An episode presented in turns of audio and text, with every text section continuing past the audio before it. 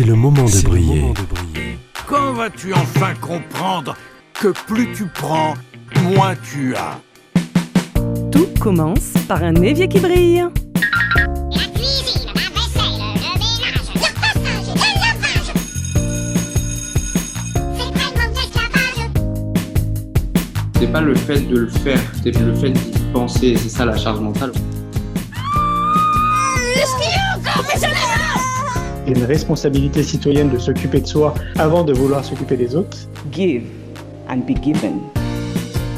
C'est le moment de briller. Une émission présentée par Alexandra Codine. Depuis trois saisons maintenant, je vous partage une organisation des tâches domestiques qui a permis un apaisement dans ma vie, dans mon foyer, mais surtout en moi. Je vous présente la méthode de l'américaine Marla Sillet, alias Fly Lady. Et cette année, j'ai eu envie d'axer ma saison sur le thème de l'encombrement, du désencombrement. On parle de consommation, de minimalisme, d'outils, mais impossible de passer une saison sur ce thème sans parler du syndrome de Diogène. Les personnes présentant le syndrome de Diogène sont souvent réduites au cas d'hommes et de femmes amassant les objets, vivant reclus et dans des conditions d'hygiène extrêmes. Pourtant, un homme, professeur et expert du sujet Diogène, rappelle qu'une personne ne présentant aucun de ces comportements peut toutefois être dans une situation de Diogène. Cet homme, c'est le docteur Jean-Claude Montfort, et c'est notre invité du jour. Bonjour docteur Jean-Claude Montfort, et merci d'avoir accepté mon invitation à parler de ce sujet passionnant et mal connu. Je vous en prie, euh, bonjour. Avant d'enregistrer cette émission, nous avons longuement échangé sur ce sujet envoûtant qui semble vous animer depuis des années et pour lesquels vous êtes souvent consulté. Mais le sujet étant tellement complexe, vous avez accepté de faire avec moi une série de trois épisodes parce que, faut être honnête, en dix minutes, on va surtout donner envie de renvoyer vers votre travail vos articles et réflexions afin de nourrir, pour certains, une période moratoire. Parce que si j'ai bien compris quelque chose, c'est que le sujet est tout sauf simple, n'est-ce pas? Euh, voilà, ben, merci de, l'introduction parce que on pourrait croire à tort, euh, et, moi le premier, ça a été mon cas, de penser que c'est un sujet simple. Donc euh, il n'est pas simple, donc il est compliqué. Plus que compliqué, il est complexe. Plus que complexe, il est paradoxal. Donc à un instant T, ou même sur la très longue durée, on peut finir par ne plus rien comprendre à ce qui a été appelé à partir de l'année 1975 le syndrome de Diogène. Donc voilà, complexe et paradoxal. Alors cet épisode, j'ai eu envie de l'axer sur les pièges les plus fréquents sur lesquels on peut tomber et je vais m'inclure dedans. Car pour être transparente avec mes auditeurs, j'avais enregistré un épisode qui se voulait bienveillant. J'ai partagé des conseils mêlant la méthode de Fly Lady qui m'a moi-même sauvé de ma nature de désorganisée. Mais avant de la diffuser, je voulais votre aval et je ne l'ai pas eu. J'étais tombée dans les pièges et apparemment ils sont nombreux. Est-ce que vous pourriez nous parler de ces pièges? Par exemple, penser que c'est surtout des problèmes de- d'hygiène, que c'est facile, qu'il y a des degrés de Diogène Vous êtes tombé dans un piège dans lequel on tombe tous. Euh, c'est, on voit quelque chose. Alors je vais dire ce mot euh, sale, euh, mais assez vite pour pas stigmatiser les personnes, je vais dire un dénuement, une négligence. Donc quand on voit du sale, donc du négligé, du dénuement, on va tout de suite penser qu'il faut agir. Et donc vous, euh, ben, vous êtes venu même voir euh, vers moi en disant, bah, il faut faire briller un évier, vous voyez.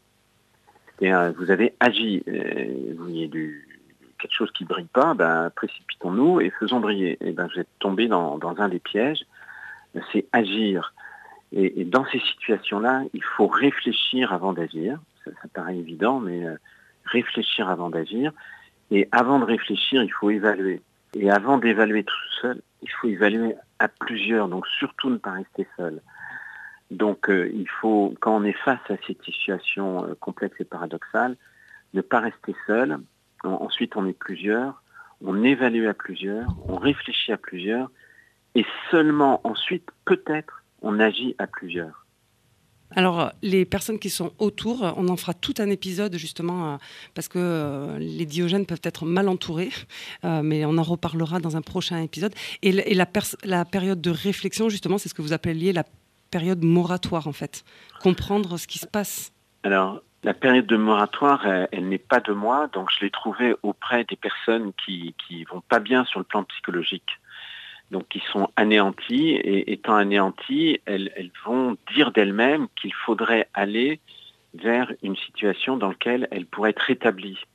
Donc ça a été appelé le rétablissement en psychiatrie. Et ce rétablissement en psychiatrie, conçu par des personnes qui, qui sont tombées, qui ont été anéanties, ce rétablissement comporte des étapes, donc c'est aller vers le rétablissement. Et la première étape, c'est le moratoire. Le moratoire, c'est ne rien faire. Donc ça peut paraître paradoxal que quand tout va très très mal, nous sommes anéantis, la première chose à faire, c'est euh, c'est une période de moratoire. Donc on reporte à plus tard les décisions. Parce que les décisions, ça va être très angoissant. Et quand vous êtes anéanti, ben, vous êtes encore plus anéanti. Et c'est pas le but. Donc quand ça va très mal, la première idée, c'est moratoire c'est ne rien faire. Alors ne rien faire, ça ne veut pas dire quitter le bateau. Hein. Au contraire, pendant cette période de moratoire, il faut être entouré, c'est-à-dire il faut euh, un collectif de personnes présentes et qui partagent cette idée qu'il faut être présent mais ne rien faire. En faisant attention que les personnes autour euh, ne soient pas des prédateurs pour essayer de vider notre maison. Euh. Alors un degré de complexité de plus dans ces situations, les situations qui, qui, qui, sont nommées depuis 1975 syndrome de Diogène, elles sont maintenant connues puisque ça va maintenant faire 45 ans que, ce terme a été utilisé. Euh, ces, ces, ces personnes-là apparaissent très souvent avec une présentation de précarité, de précarité tout court et de précarité économique. Donc on va penser qu'elles sont pauvres économiquement. Et ça peut être vrai, évidemment. Mais elles peuvent être incroyablement riches alors qu'elles se présentent comme très pauvres. Et c'est un des paradoxes, on était prévenu, ce sujet est complexe et paradoxal. Donc des personnes apparemment très pauvres peuvent être très riches et ça commence à se savoir. Et donc vous avez des personnes intéressées pour capter la richesse d'autrui. Ces personnes, je vais l'appeler des prédateurs, et ces prédateurs sont généralement très, très, très, très dans la séduction, dans l'approche, dans la valorisation. Et ils se font passer pour des, des bénévoles euh, très bénévoles. Alors on en fera vraiment tout sont... un épisode. Je vais vous interrompre parce que je préférais oui, que vous me parliez voilà. de, du côté de la maladie en fait. Finalement, ce n'est pas forcément une maladie. Il n'y a pas besoin de prise en charge, de soigner. Alors, donc nouveau piège. Euh, devant ces situations-là, on pousse un cri, soit un vieux cri, soit un vrai cri soit un cri étouffé comme le cri de Munch, un cri d'effroi hein, quand on voit ces situations-là, des, des, entassements par exemple d'excréments, entre autres, jusqu'au plafond, et on ne peut plus euh, bouger dans, dans, le domicile, on ne peut même pas entrer par la porte. On se dit, mais il faut, forcément avoir une maladie pour en arriver là. Eh bien paradoxalement, non. Oui, une fois sur deux, il y a une maladie associée, et on va croire à tort que cette situation est due à la maladie, mais une fois sur deux, il n'y a aucune maladie. Non seulement ils ne sont pas ils, elles ne sont pas malades, mais en plus, ils sont plus résistants que nous, ils sont plus vulnérables que nous. Voilà, donc euh, pre première idée, euh, euh, ces situations sont liées à des maladies Non.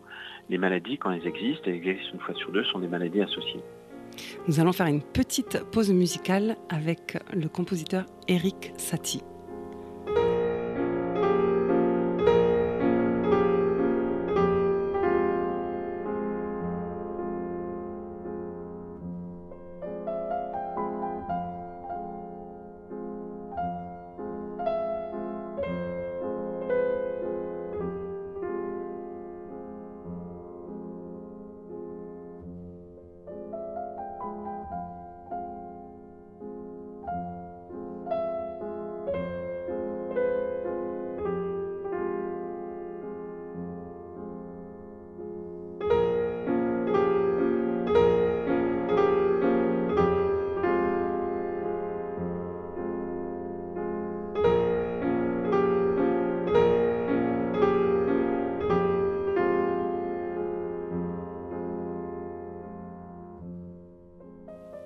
Avant la pause musicale, nous parlions de vocabulaire, tous ces mots qui, selon vous, sont totalement inadaptés pour celui, celle qui s'intéresse vraiment au syndrome de Diogène. Et d'ailleurs, en termes de vocabulaire, à force de vous intéresser au Diogène, vous avez inventé les vôtres.